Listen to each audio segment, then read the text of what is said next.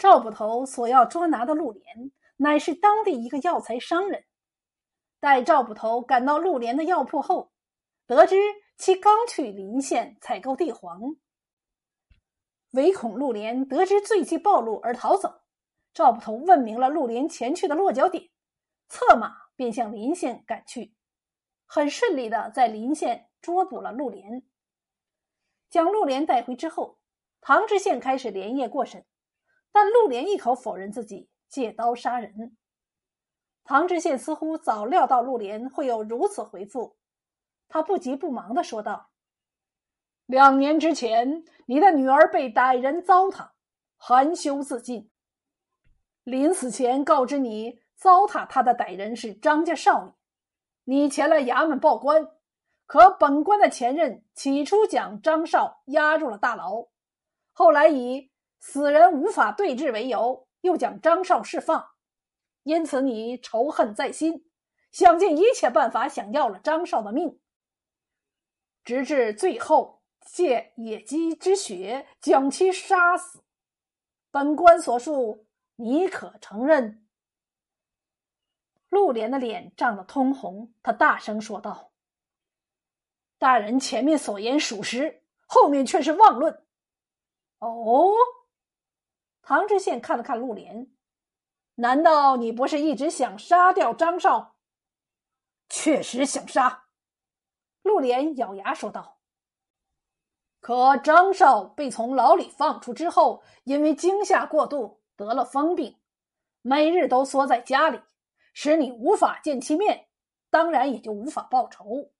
这种说法是否可靠？唐知县又问。可靠，陆莲毫不犹豫的答道。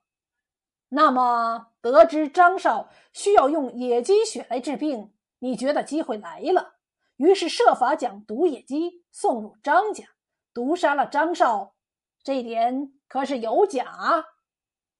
唐知县继续问：“这点确实有假。”陆莲回道：“我想杀那歹人确实不假，只是这毒野鸡非我所为，虽然不知是何人所为。”但我还是要感谢他帮我报了仇。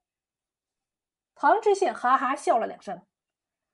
陆莲呐，陆莲，如若我是你，就敢于承认，替女报仇也算荣耀，起码让世人知道自己这当父亲当的无愧于女儿。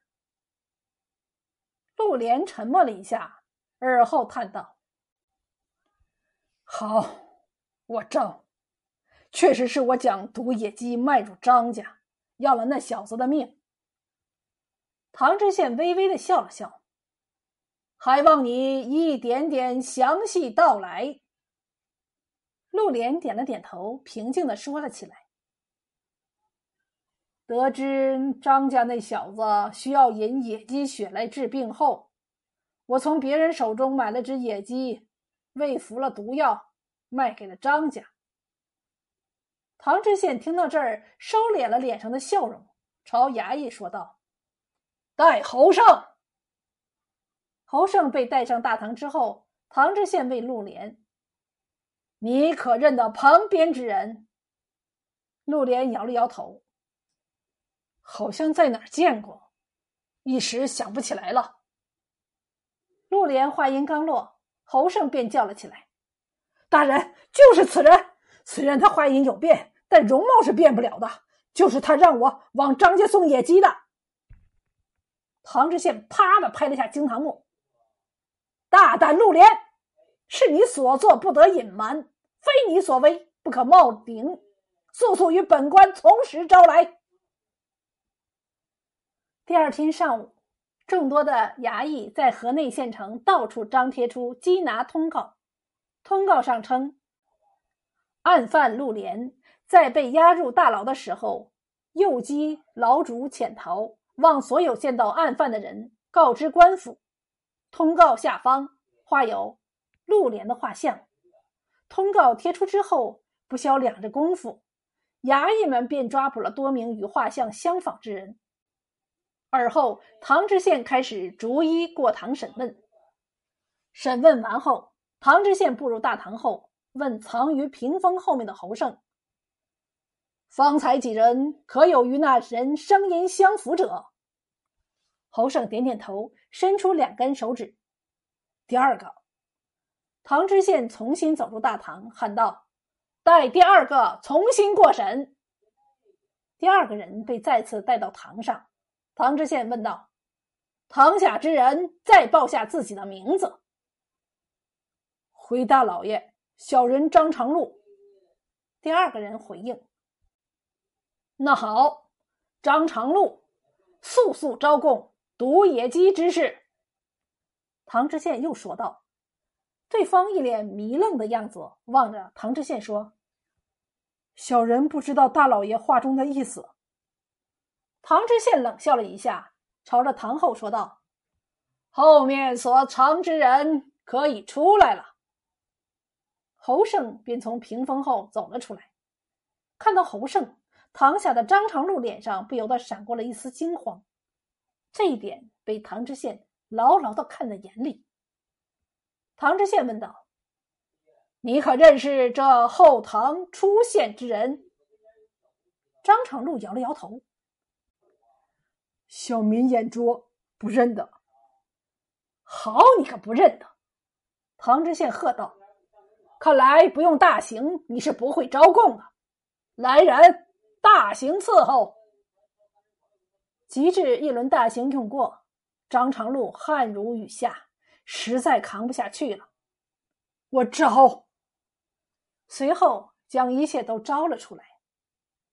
前些时候，一个人找到他，给了他一笔钱，让他去找侯胜谈往张家送野鸡之事。起初他还在疑惑，为何那人不直接往张家送野鸡。而是找别人去送，直到张少暴毙后，他才晓得那人不直接去送的缘由。他去找那人讨说法，那人又给了他一笔封口费，并告诫他说他们已经是一个绳上的蚂蚱了。如若他将此事说出去，那么也同样要吃官司。他只好将此事咽到了肚子里。找你的到底是何人？听完，唐知县问。此人乃是仙草药铺的东家林恒生。唐知县忙呼捕快，即刻缉拿林恒生。待林恒生缉拿到案，看到大堂上的场景，知道自己什么也瞒不住了，也就干脆一五一十全吐了出来。他和陆莲是对头，因为他仙草药铺的生意始终处在陆莲药铺的下风。他想尽各种办法，试图改变这种状况，却始终改变不了。他意识到，要想赢过陆莲的药铺，只能让陆莲无法打理药铺才行。于是，他想到了让陆莲吃官司，利用陆莲和张家的仇恨，找了个与陆莲相貌相仿的人，做成了那件事情。只是没有想到，竟然被唐知县给识破了。你就不怕张少死后，本官根本查不到陆莲身上？唐知县问。不可能查不到，如果查不到，我也会制造些事端，设法往陆莲身上引，不怕怀疑不到陆莲。林恒生回答，答了之后又说：“只是我纳闷的是，是什么原因使你舍去陆莲，而追到我的头上呢？”那好，本官不妨说与你听下。唐知县缓缓说道：“当陆莲在我的劝说下承认罪行的时候，他却说是自己买了野鸡，喂服毒药后卖与了张家。这些事明明是侯胜所为。随后我让侯胜出来，可他竟然对侯胜一脸茫然，根本就不认识。”反倒是侯胜一口咬定买通他的人就是陆莲。我意识到很可能那暗藏之人就是与陆莲相仿之人。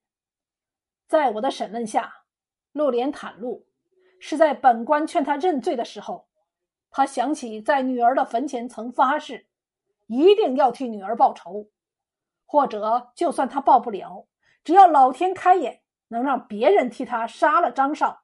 他宁可替那人担下罪责。